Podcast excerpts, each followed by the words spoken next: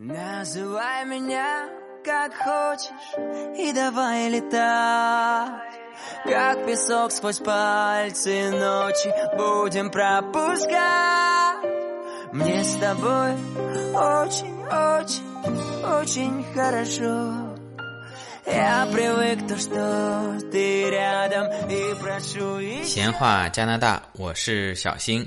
这期上来，先要感谢各位听友啊，不管您是在哪个平台，喜马拉雅或者是蜻蜓、荔枝上面收听咱们节目的，上两期做了个小小的广告，然后希望大家支持小新的微信公众号啊，果然大家都非常的努力，有的在朋友圈转发，有的关注啊，一下子给小新这个公众号增加了很多很多的粉丝，再一次感谢大家。咱们朝着这个五千粉丝的目标前进。关于这个微信上面的语音功能呢，包括配图文呢，啊，我也在不断的摸索，在尝试。我想，因为收听场景的不同啊，前几期呢，可能这个音频的内容会相似度比较高。那么未来呢，可能这个。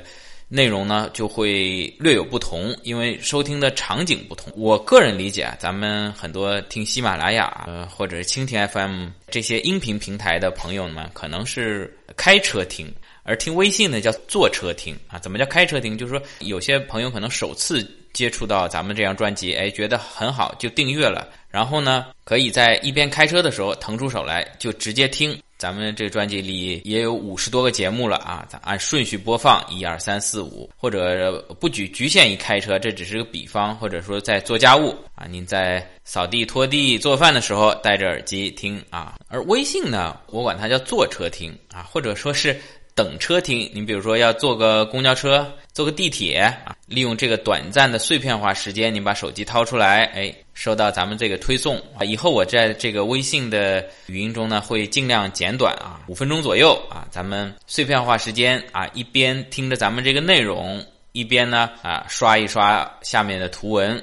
针对这个图，咱们做些讲解。也许您听到一半儿，哎，等的车来了，或者上地铁了。说起来，现在国内好像好多地铁也都覆盖了这个 WiFi 信号，这个是加拿大没办法比的。这边地铁下面连二 G 信号都没有啊，到了上面是说老外非常爱看书。好，另外呢，感觉用下来呢，啊，这里不得不。给咱们微信开发的团队啊点个赞。关于这个微信上面的音频的这个功能啊，呃，我是看着它一点一点进步啊，一点一点的在改进，在进步啊。我记得我之前好像点到某些公众号里面的文章，它也会配一些音频。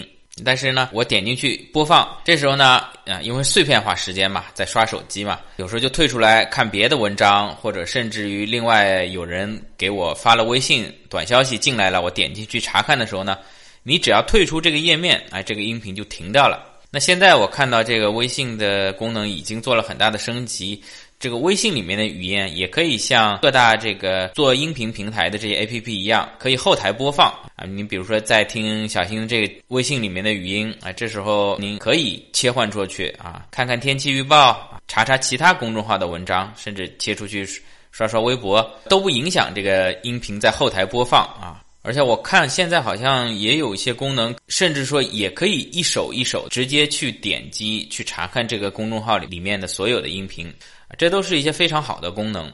微信啊，为什么能够做到啊？可以说是全球第一的这个 APP 吧？这应该说啊，不仅仅是运气，正好赶上了这个风口，或者说利用腾讯原来 QQ 的这个用户群，能够做到现在世界第一 APP 的这个位置。它背后团队的努力，它为使用者，无论是普通用户还是做公众号的这些开发者，能够怎么让人家用的舒服、用的顺畅。是做出了很大的努力的，而且我这个公众号粉丝到了一定程度，它就自动提醒，我不知道是自动提醒还是后面有编辑也关注到了咱们这个成长中的公众号，他就发来消息说给你开通这个文章原创的功能。开通原创以后呢，就有了这个咱们这边叫打赏功能，或者说在微信里叫赞赏啊，你可以在那边。直接通过微信支付啊给小新打赏，当然苹果前一次跟这个腾讯在打仗嘛，因为苹果为了抽成嘛，所以在苹果版本的微信上面是没有这打赏功能的啊。另外也开通了留言的功能，大家不仅可以在这个后台给我留言，也可以针对我发的某一篇文章啊某一段短的语音，直接在这篇文章这篇语音下面。给我留言，就跟喜马拉雅在某一个节目下面留言是一样的啊。那在这里继续给我这个公众号做一个小小广告啊，咱们闲话加拿大微信公众号啊，名字一模一样，叫闲话加拿大啊。如果您搜字母的话呢，就叫全拼的闲话，后面加上 Canada。前两期做了一些关于在加拿大自驾的一些内容，那么也不知道有没有讲得清楚，所以呢，近期呢。咱们针对一些真实的场景推送了一些小测试啊，无论说您准备到加拿大自驾旅游，还是说来这边留学生活，想考一个当地的驾照，方便日后的驾驶，您都可以尝试着做一下咱们这个小测试。您听到咱们这期音频节目的时候，可能这期节目已经推送了，那不要紧，您可以点历史文章去查看这个小测试一。啊，或者您索性就直接回复“小测试”三个字，咱们就把这篇小小的五个题目啊推送给您。而且小新也说了，如果这五道题目啊全部都做对了的话呢，小新这边有小小的礼物送出啊。再次感谢大家关注咱们闲话加拿大的微信公众号。那这一期呢，咱们还是回来之前呢，跟汤米做了圣彼得堡的节目啊，双城记只讲了上集。这次呢，咱们放出下集。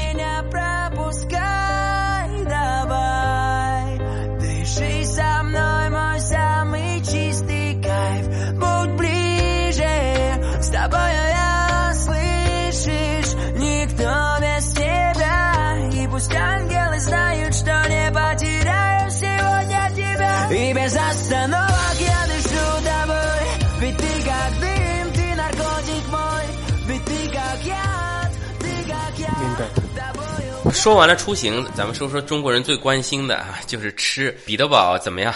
你在那边是胖了还是瘦了？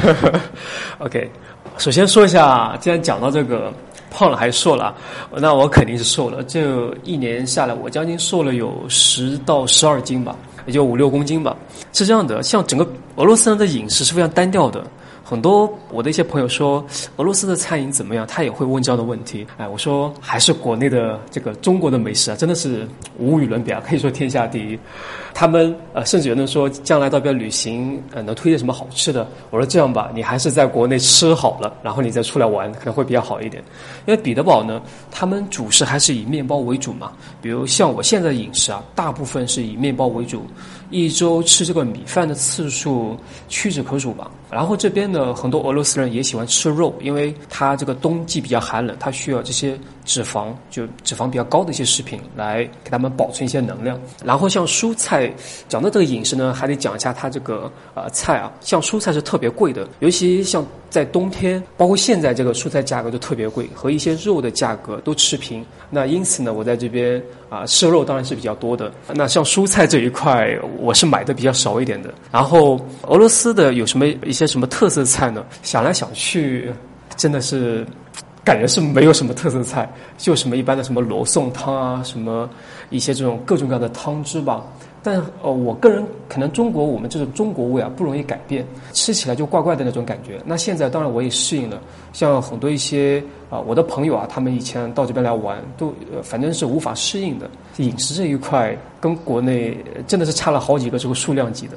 确实啊，这个越是寒冷的地方，可能相对来说咱们吃的东西啊乏善可陈啊。加拿大如果说本地的加拿大同样的问题，那只不过因为加拿大是一个移民国家嘛呀，全世界各地的移民带来了各地的美食，所以相对来说更繁荣一点。从吃的来说呢，寒冷的地种蔬菜比较难，所以大家蔬菜不吃，就尽量多吃点肉，多吃点土豆、面包之类的。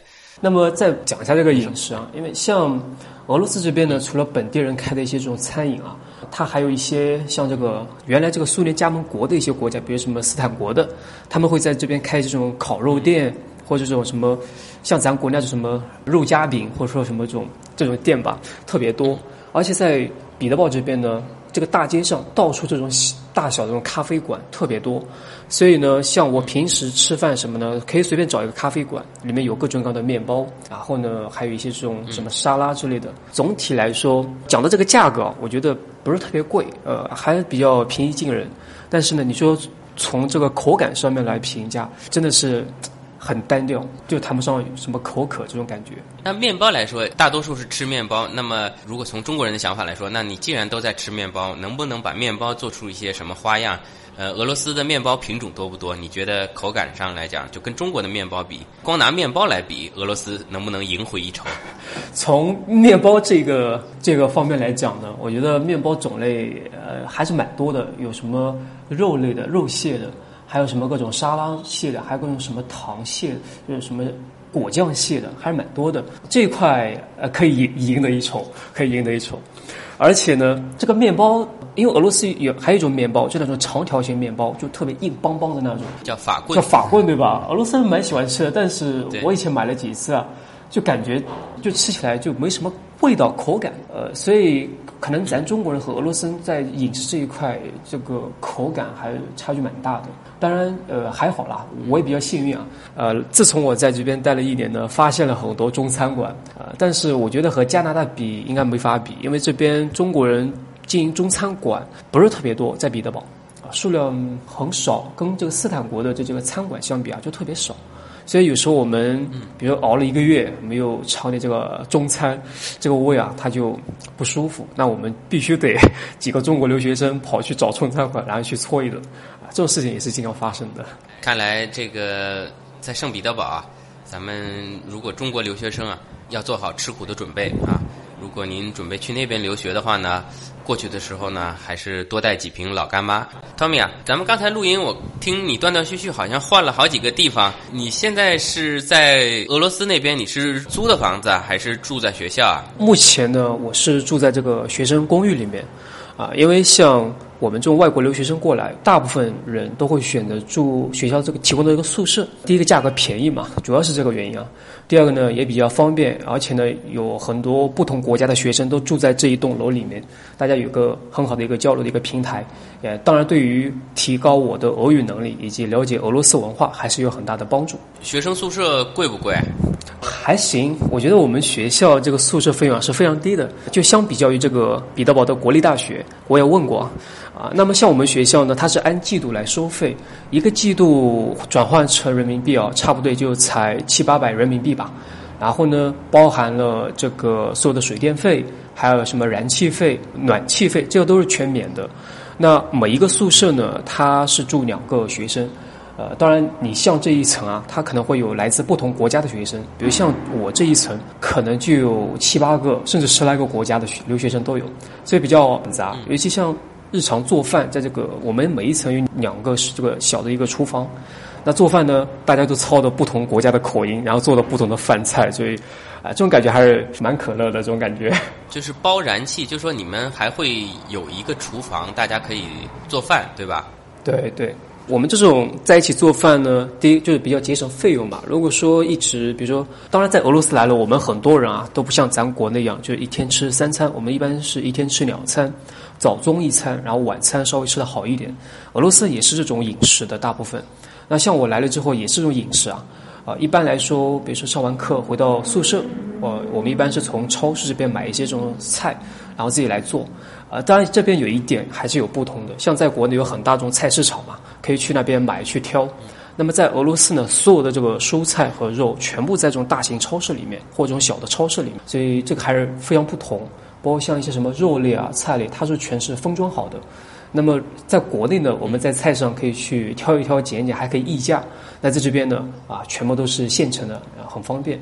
那做菜呢，比较好玩是什么呢？就不同国家人在一起做，呃，你可以尝一尝这个国家人做的菜，然后再尝一尝另一个人做的，然后大家在一起交流。那如果是对方不会英文，你也不知道对方讲什么，就那种感觉就特别 特别好笑。其实对于吃的来说啊，其实这个东西，英文、俄语、法语什么，其实很简单啊。英文就是 this this this，对吧？对对嗯，用手指就好了嘛。说实在的，有好多菜，你拿中国来说，有很多各种奇奇怪怪的绿叶菜啊，其实是没有标准的英文或者外语翻译的啊。大家在一起吃嘛，就觉得哪个好吃就吃哪个。对那么就是两个人一间宿舍，对吧？对，因为不同学校它提供的宿舍不一样的。那像我们这一栋呢，它是十五十五层，然后每一层每一层分四个小片区吧，每个片区呢，它有各种类似小房间，一个房间差不多也就才二十平米左右，里面呃提供一些基本的什么床啊、桌子之类的。那像所有的什么家电、冰箱、洗衣机，这个都得自己买。那么你可以选择自己的室友吗？还是学校分配的？这个是可以选择的。比如当时我们来是全是中国学生嘛，那我们中国学生在一起组。那如果你是一个人从自己的国家过来，那么他是给你随意分配的。所以，呃，当然这边我也有很多朋友，他们是一个房间里面有两个国家的人，这个很正常。我们也不是说男女混住啊，没有那么幸运啊。呃，但是其实我后面就想问这个问题：我如果想选个俄罗斯美女住。住同一间，它是是不可能的，对吧？也要看运气吧。就这个怎么说呢？因为我们每一层，我刚才讲了，它有四个小片区，那每个片区里面有很多小房间嘛。那这个小房间里面，这个小片区里面可能有哎不很多的俄罗斯美女，这得看运气了。比如我运气稍微差了一点点，我是住在八楼，那么在我七楼正下方。啊，就是一对特别漂亮的俄罗斯美女，但是就隔了一层。啊，就是说不像中国，整个一栋楼都是男生宿舍或者女生宿舍，他对楼里面是混住的，但是具体到房间还是比较保守的，不会给男生跟女生安排在同一宿舍。那在冬天是有暖气的，对吧？对的，像俄罗斯的暖气一般，一般到十月下旬还是十月份，它就开始提供暖气了，一直持续到来年的五月份，而且这个暖气都是免费的。那么它这个暖气的供应是像中国北方一样通过热水循环的，对吧？对对对，是通过这种热水。那这个是跟咱们中国北方差不多，因为中国南北的跨度是很大的，可能咱们南方朋友如果没有去过北方，可能不太了解，就是它会有一个像北方叫什么，有些地方叫热电厂，它同时兼具发电与供暖的功能，会把这些热水烧热，然后整个城市。除了自来水循环的管道以外呢，有一个这个供暖热水循环的管道，循环到家家户户每一个房间，把这个暖气供应到各个建筑里面。南方就没有了。托米，你所在南京是没有的，对吧？对，在南京，首先冬天现在都不冷了嘛，那暖气它也没有这方面的需求。一般来说，就算很冷，我们也是开空调，这样也方便一点。那整个城市都是这样供暖吗？你有没有去，就是你的同学俄或者俄罗斯朋友的家里面，他们也是采用这种市政供暖的形式吗？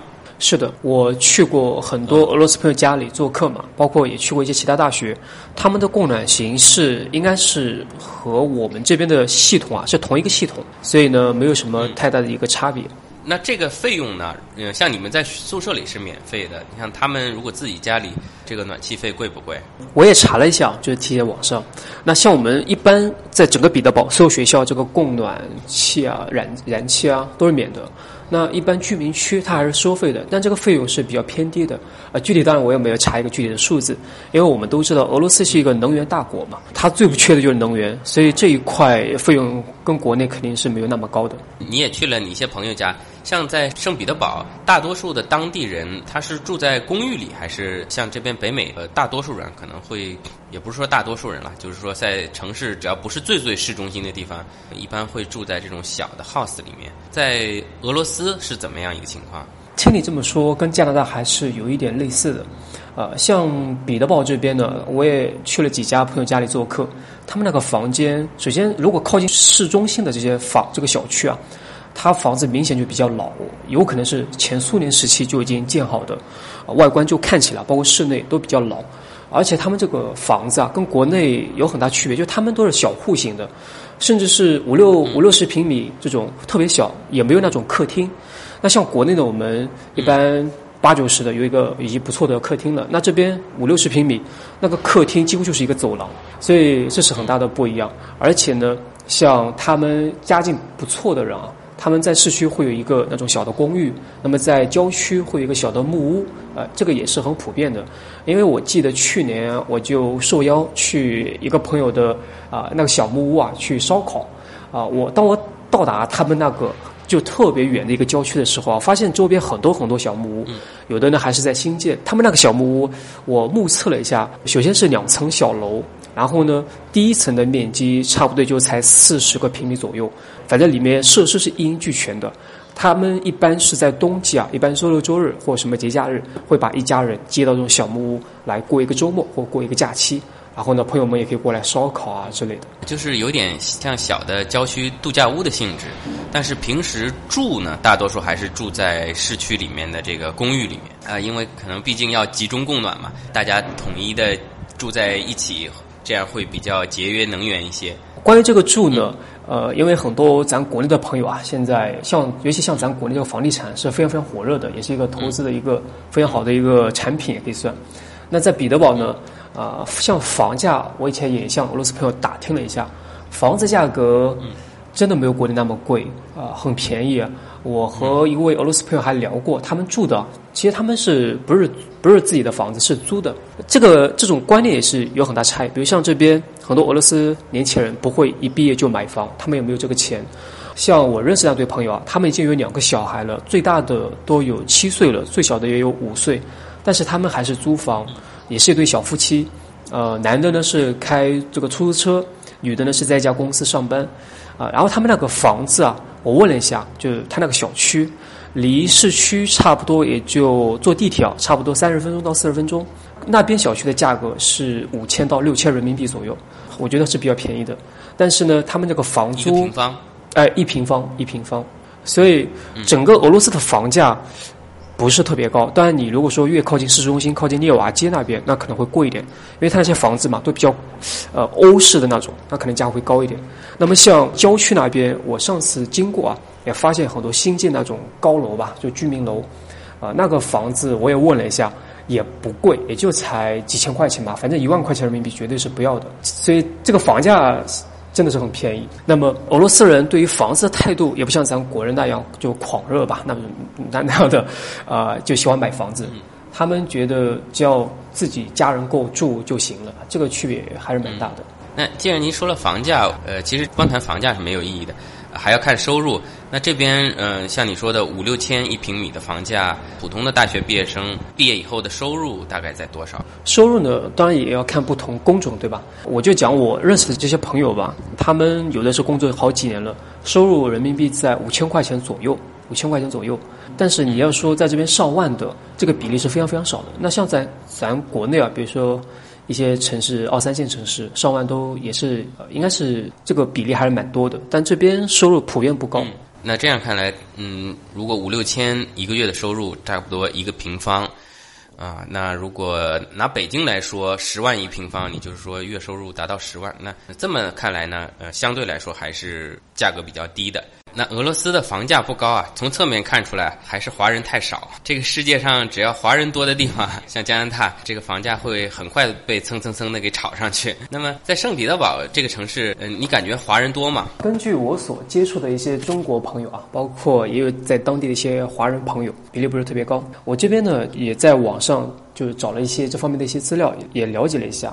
比如像这个二零一五年啊，在俄罗斯这边就工作的中国公民有五万八千七百一十九名，这个人数呢，到了二零一六年，它还是又减了一部分，减了百分之二十二。目前去年只有四万五千七百七十三人，就这个人数一直在下降的。包括像俄罗斯，其实很多人知道美国是第一大移民国，但是很多人忽略了俄罗斯是第二大移民国。他像前几年吧，就过来工作的，不是说完全移民的，达到了一千四百多万。那大部分这个移民的占比的这个比例呢，第一部分是一些斯坦国，也就是原来的苏联的加盟共和国。嗯。然后呢，像周边的一些国家，什么格鲁吉亚之类的。那中国呢，排到了第三名。当然，这里面有包含一些这种非法打工的这种外国人，所以呢，像华人的比例目前是比较少的。彼得堡这边呢，那人数更少一点。那可能在远东这一块，因为和中国人做生意嘛，远东这些城市啊，工作的中国华人会更加多一点。刚才听到你讲的这个挺震惊的，就是俄罗斯是世界第二大移民国，呃，但是可以说这个真正进来的人数里面，可能绝大多数是这些哈萨克斯坦啊、乌兹别克斯坦，就你所说的这些斯坦国。那如果说倒退三十年，这些其实不算移民，就只是在苏联境内啊，相当于从新疆跑到了上海这样子。可能刨出这一块来说呢，移民就不是太多了。而咱们华人呢，在整个俄罗斯，也就是正常统计在内，有合法身份在俄罗斯工作的也才五万人左右。对，就目前这个人数是比较少的，比如像去年，目前只有四万五千多人。嗯，呃，就整体上人数不多。你在这边留学，同学中中国人多吗？中国人还不多的，像我这个学校，包括其他学校，我也了解，中国留学生是很多的，尤其像东北地区的过来留学的人是占比会更多一点。然后呢，像越南人。还有像一些什么非洲国家的 啊人是特别多的，我这边还想到就是像朝鲜人，在这边工作的人也是特别多，比如像朝鲜，在这边去年工作都有三万多人呢。哦，朝鲜人反而挺多，那可能基本上也都是之前咱们社会主义阵营的一些苏联人民的老朋友。对，那么在这里呢，我找到一个数据啊，就是在二零一五年到二零一六年的时候，在俄罗斯这个所有高校当中啊，我们这个中国学生呢也达到了这个两万两千多名。那么在所有这个外国留学当中啊，就在俄罗斯当这个当地学习的这个外国学生当中，中国学生的人数排到了第三，仅次于这个哈萨克斯坦和乌克兰。嗯，在加拿大，是中国学生已经是远远的排在第一了。咱们大多数中国学生都是学一些什么专业啊？到俄罗斯来留学的这个中国留学生，主要学文科的比较多。那文科当中，比如像一些什么新闻呐、啊翻译，对吧？还有俄罗斯文学，那还包含一些什么艺术类的，也是非常多的。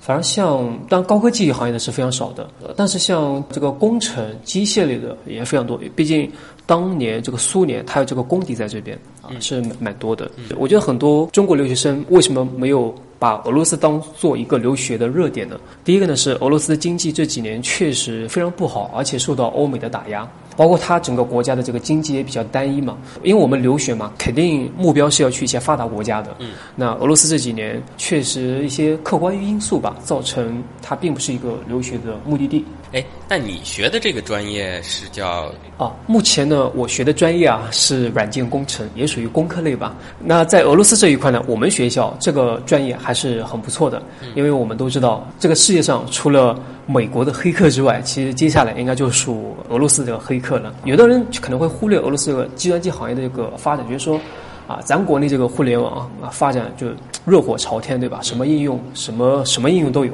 那俄罗斯这边呢？它不是说它的技术很落后，而是说它很多这个市场啊，它是有一些啊这种寡头垄断的，比如像金融、能源，包括像这种一些其他行业吧，所以导致它整个创新的力度不像咱国内，现在是跟国内没法比了。那我相信呢，如果说普京这边又有一些什么呃大的一些举措，更加啊放开一些市场方面一些资源，那我觉得它整个互联网市场还是有一个很大的一个发展前景。但是呢，它有一个很致命的一些个限制，就是这个人口因素。因为俄罗斯人口才一亿多人嘛，虽然说集中在整个欧洲区域，但是互联网还是没有这样一个很大的一个基数，这样一个市场。嗯，对我刚才就想说，这个你去学的这个专业，应该说是俄罗斯比较强的一个。你看，连美国这次的大选都是俄罗斯黑客操纵的嘛。但可能仅仅是因为人口的问题，因为没有人口就没有需求，需求没有提出来，不可能凭空想出一些解决方案，所以也制约了它的一些发展。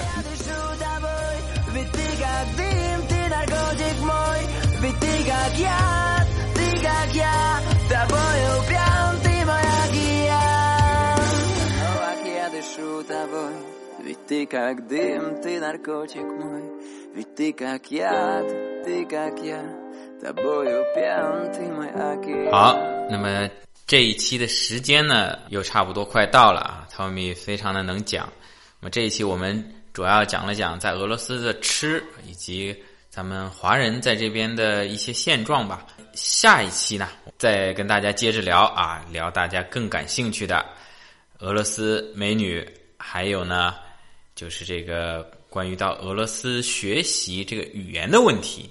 咱们统一放在下一期圣彼得堡的完结篇，欢迎大家关注。